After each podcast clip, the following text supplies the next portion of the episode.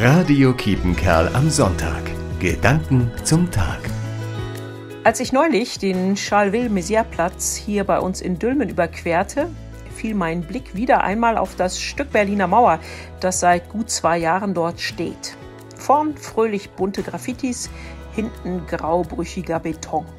Die Berliner Mauer, auch dieses Stück Berliner Mauer hier in Dülmen, ist für mich Symbol für Trennung, aber noch mehr ein Zeichen dafür, dass selbst Mauern, die als unüberwindbar galten, mit einem Mal fallen können.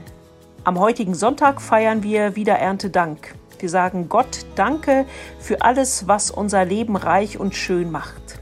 Und zugleich feiern wir heute am 3. Oktober den Tag der deutschen Einheit.